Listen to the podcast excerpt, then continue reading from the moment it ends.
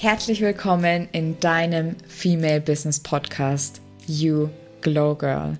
Ich bin Eva und unter meinem Markennamen Juna Concept helfe ich als Mentorin und Grafikerin anderen Frauen dabei, durch strategische, spirituelle und visuelle Sichtbarkeit mit ihrem Soul Business nicht nur erfüllt, sondern auch richtig erfolgreich zu sein.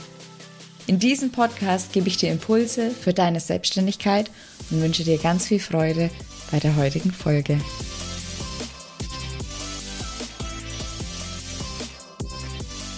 Hi und willkommen zurück zu einer neuen Folge.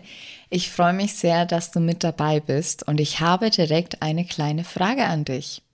Ich möchte gerne von dir wissen und jetzt begeben wir uns mal auf so ein kleines Gedankenexperiment, was Kick und Gucci gemeinsam haben. Und vielleicht denkst du dir jetzt, what?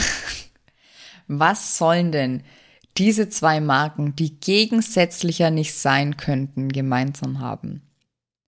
Und das ist genau das Thema, über das ich heute mit dir sprechen möchte. Und zwar haben beide diese Konzerne, diese Unternehmen eine ganz klare Positionierung und eine ganz klare Zielgruppe. Und die könnten tatsächlich in ihrem Marketing kaum unterschiedlicher sein. Und auch generell von der Zielgruppe her ist es, sind es ja wirklich massive Unterschiede. Da brauchen wir uns, denke ich, nicht drüber unterhalten.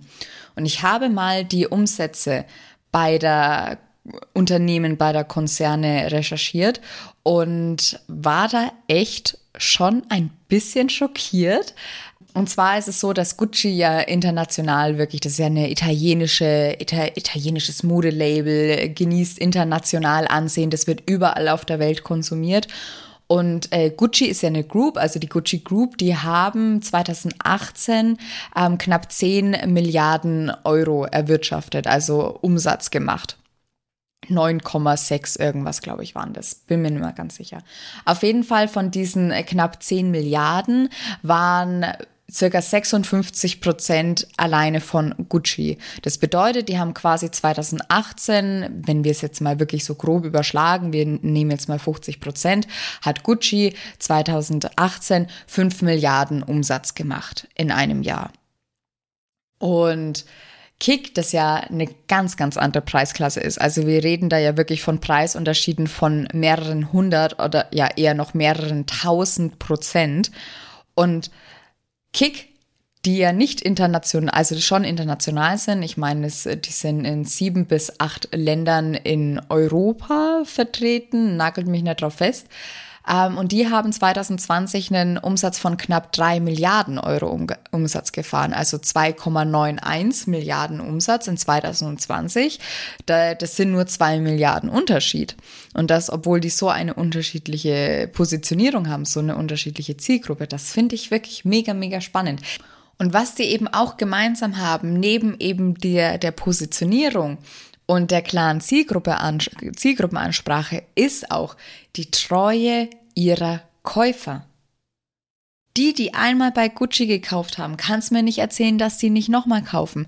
Bei Kit genau das Gleiche. Da gehen immer wieder die gleichen Leute hin, weil die einfach überzeugt sind von dem Konzept, weil die das mögen, weil die das gerne haben, weil das einfach ihr Vibe ist. Und beides ist vollkommen fein und vollkommen cool. So, aber jetzt gehen wir mal weg so von äh, diesem, diesem kleinen Exkurs in ganz große Konzerne und kommen zurück zu dir. Ich finde, Positionierung ist ein richtig, richtig geiles Thema. Ich finde es mega geil mit meinen Kundinnen, beziehungsweise ich sage ja Investis, meine ähm, Investorinnen, ähm, meine Investis, mein, liebesvoll, mein liebevolles Wort dafür. Ich liebe es, mit denen eine Nische zu finden. Und was ganz viele denken ist, dass sie, wenn sie eine Nische finden, beziehungsweise sich nischig, sich nischig positionieren, dass ihnen Geld flöten geht, dass sie Geld dadurch verlieren.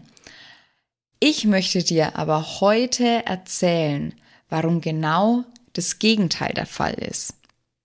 Ich weiß nicht, ob du so jemanden kennst, ob du vielleicht so eine Person in deinem Freundeskreis hast, in deiner Familie, auf der Arbeit, wie auch immer.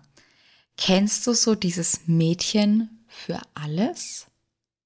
dieses, dieses, diese, diese eine Frau oder dieser eine Kerl, auch beim Kerl, das ist auch das Mädchen, also oder der Bub für alles, diese Person hat immer die Arschkarte, weil die tut alles für jeden, die kann alles, die fragt jeder, jeder bekommt immer Hilfe von dir, von, von ihr, egal wer, wer sie fragt und egal um was es geht, sie hat immer einen guten Tipp parat. Und wenn sie keinen guten Tipp parat hat, dann liest sie sich ein und dann sagt sie dir dann, wie es geht. Ich weiß nicht, ob du so jemanden kennst. Und das Ding ist, was so, so traurig ist, es sind immer so herzensgute Leute, aber diese Mädchen und diese Jungs für alles, die haben immer die Arschkarte gezogen, die bekommen keine Wertschätzung, die machen immer total viel für andere, die opfern sich immer total auf, die helfen immer allen anderen, aber sie selber werden nicht richtig gewertschätzt. Eben einfach, weil es für die Menschen eine Selbstverständlichkeit geworden ist, dass diese Person ihnen hilft, weil sie hat es ja schon immer getan und sie wird es ja auch irgendwie immer tun. Hier noch mal ein kleines Beispiel für dich. Und zwar, wenn du einmal das Lokal nimmst, das eine Restaurant, in dem es Pasta, Burger, Currys, Tex-Mex, alles gibt. Alles, die haben alles. Ich weiß nicht, ob du solche, solche Lokale kennst. Da bestellst du ja schon mit der Erwartung, dass es gar nicht so geil schmecken kann und da zahlst du ja dann auch, also da, da würdest du doch nicht mehr als, keine Ahnung, neun Euro für eine Pizza zahlen, sei doch mal ehrlich. Bist ja dann so, ja, das kann ja nichts Gescheites werden, dann nehme ich auch nicht so viel Geld in die Hand. Richtig oder richtig? Da weiß man schon davor, das ist nichts Halbes und nichts Ganzes. Aber wenn du eine richtig geile Pizza willst oder wenn du eine richtig geile Pasta willst, dann gehst du zu dem Italiener, wo du weißt, da steht die Oma hinten in der Küche, die macht die beste Pasta, die küsst die Pasta, bevor sie sie ins Salzwasser, ins kochende Salzwasser legt und du weißt, du bekommst ein tolles, tolles Pastagericht.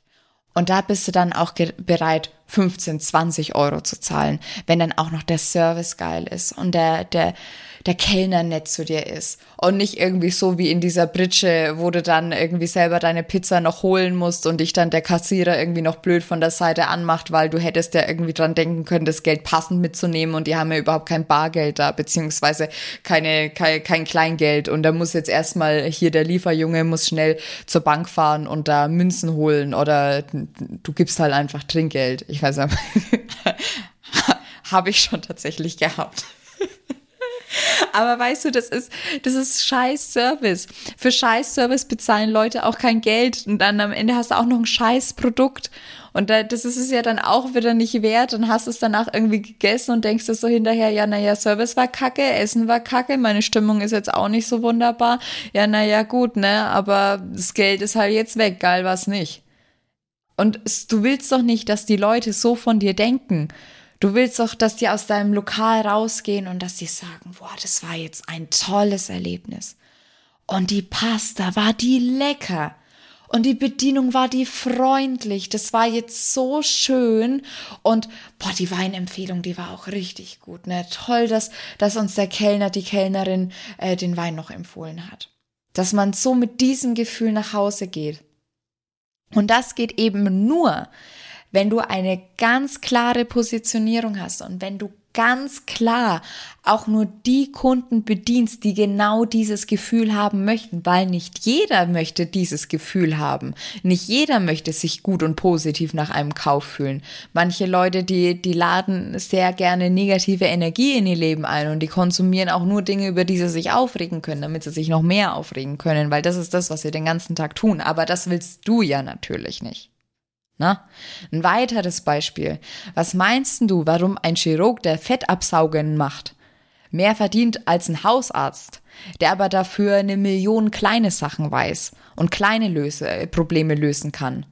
Aber der Chirurg, der Fettabsaugungen machen kann, der löst große Probleme, vermeintlich große Probleme, muss man hier natürlich sagen. Aber Spezialisierung kostet immer mehr Geld. Und ganz ehrlich, Spezialisierung ist auch mehr Geld wert. Weil wenn du dich spezialisierst, kennst du dich mit, mit der, mit dem, mit dem Umfeld deines Kunden, mit dem Thema deines Kunden viel besser aus.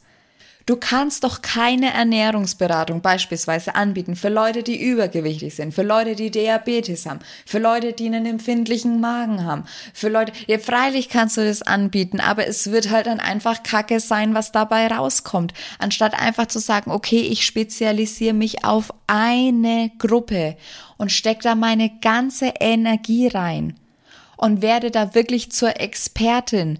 Denn Surprise, Menschen zahlen mehr für eine Expertise. Es ist doch ganz klar, weil das Outcome da wesentlich geiler ist. Und weißt du was? Dann zahlst du einmal, dann zahlen die Leute einmal für ein richtig geiles Produkt, für ein richtig geiles Ergebnis und haben sich im Endeffekt ganz viel Geld gespart, als wenn sie irgendwie fünfmal von Coach zu Coach oder von Trainer zu Trainer, von Mentor zu Mentor von, von Dienstleister zu Dienstleister, in welchem Bereich auch immer du tätig bist, springen und jedes Mal ein Kackergebnis bekommen, beziehungsweise nicht das Ergebnis, das sie sich wünschen, weil alle irgendwie von allem ein bisschen machen, aber nicht so richtig. Entschuldigung, aber das ist doch scheiße. Das finde ich total blöd, weil das eben einfach für den Verbraucher so mega ärgerlich ist. Ich habe natürlich, jetzt mein Beispiel, ich habe natürlich Kenntnisse in verschiedenen Bereichen des Marketings, aber ich habe mich spezialisiert auf Instagram-Marketing, weil ich das am besten kann. Ich habe eine virtuelle Assistentin einmal für Newsletter-Marketing und ich habe eine virtuelle Assistentin für Pinterest-Marketing, weil ich diese Sachen nicht kann. Und es ist auch vollkommen fein. Ich muss das nicht können. Aber dafür gibt's dann andere Spezialisten. Dafür konzentriere ich mich auf mein Instagram-Thema und helfe anderen dabei und empfehle ihnen dann gerne Menschen, wenn sie andere Bereiche ihres, ihres Marketings auch noch auf, au, ausarbeiten möchten. Kein Problem für mich, aber ich mache es nicht, weil ich es nicht kann. Und ich möchte es auch gar nicht können, weil ich weiß, dass ich es nicht so gut könnte wie die Expertinnen, die ich aktuell engagiert habe, weil die das viel, viel schöner machen, leidenschaftlicher machen, da einfach die Expertise haben. Deswegen, du musst nicht alles wissen, du musst nicht alles können, aber sei doch verdammt nochmal die Beste in deinem Bereich, die Beste, die du sein kannst. Sei nicht besser als Person XY und sei nicht schlechter als Person XY, sondern sei einfach besser, als du gestern warst und es ist auch okay, schlechter zu sein, als du morgen bist. Ich habe immer das Gefühl, ich schimpfe in meinen Podcast-Folgen so viel. Vielleicht staut sich bei mir da doch ganz viel negative Energie und Unmut auf, den ich hier rauslassen möchte. Nee, aber mir ist eben einfach nur ganz, ganz wichtig, dass du verstehst, dass eine spitze Positionierung und eine starke Nische zu finden nicht gleich bedeutet, dass man weniger Geld verdient. Beziehungsweise im Gegenteil, dass es bedeutet, dass man noch mehr Geld verdient. Weil das Ding ist, wenn du es versuchst, allen recht zu machen, dann wirst du es am Ende niemandem recht machen, weil dann einfach niemand weiß. Also da, dann ziehst du nur Leute an, die auch nicht wissen, was sie wollen, wenn du nicht weißt, was du willst. Und mit solchen Menschen zusammenzuarbeiten, kann ich dir sagen, das ist keine Freude. Deswegen setz dich jetzt einmal hin, und überleg dir ganz genau, welche Menschen du betreuen möchtest, was dir wichtig ist bestimm da wirklich ganz genau eine, eine ganz klare Nische. Eine Nische findest du, indem du eben einfach auch die Bedürfnisse deiner Zielgruppe genau analysierst. Beispielsweise, beispielsweise, wenn du Fitnesstrainerin bist, dass du dich nicht spezialisierst eben einfach nur auf niemanden, dass das deine Spe Spezialisierung ist, niemand, sondern vielleicht, dass deine Spezialisierung ist, äh, Businessmänner, die eben am Tag nur 30 Minuten Zeit haben, um Sport zu machen, weil die so viel zu tun haben. Das ist eine klasse Positionierung. Oder eben beispielsweise immer noch Fitnesstrainerin, Mamas, die gerade ein Kind hatten. Zwei mega geile Zielgruppen, die aber auch unterschiedlicher nicht sein könnten, mit ganz unterschiedlichen Bedürfnissen. Denk auch immer an die Bedürfnisse der Menschen. Ganz, ganz wichtig. Es hat ja ein Businessman ganz andere Bedürfnisse als ein, eine frisch gebackene Mama. Und wieder andersrum, eine, eine Frau, die gerade irgendwie auf der Karriere leider nach oben klettern will, die hat auch wieder ganz andere Bedürfnisse. Die, diese drei Zielgruppen, die ich dir gerade eben als Beispiel genannt habe, die haben einen komplett unterschiedlichen Lebensstil. Die könnten vermutlich kaum unterschiedlicher sein. Und da denen wirklich allen gerecht zu werden auf einmal wird nicht funktionieren. Dann wär doch lieber genau einer Zielgruppe richtig gut gerecht und lass dich da einfach ordentlich bezahlen. Ich wünsche dir jetzt ganz viel Spaß beim Reflektieren, beim Überlegen, beim genau Analysieren deiner Zielgruppe und genau, freue mich, wenn du in der nächsten Folge wieder mit dabei bist.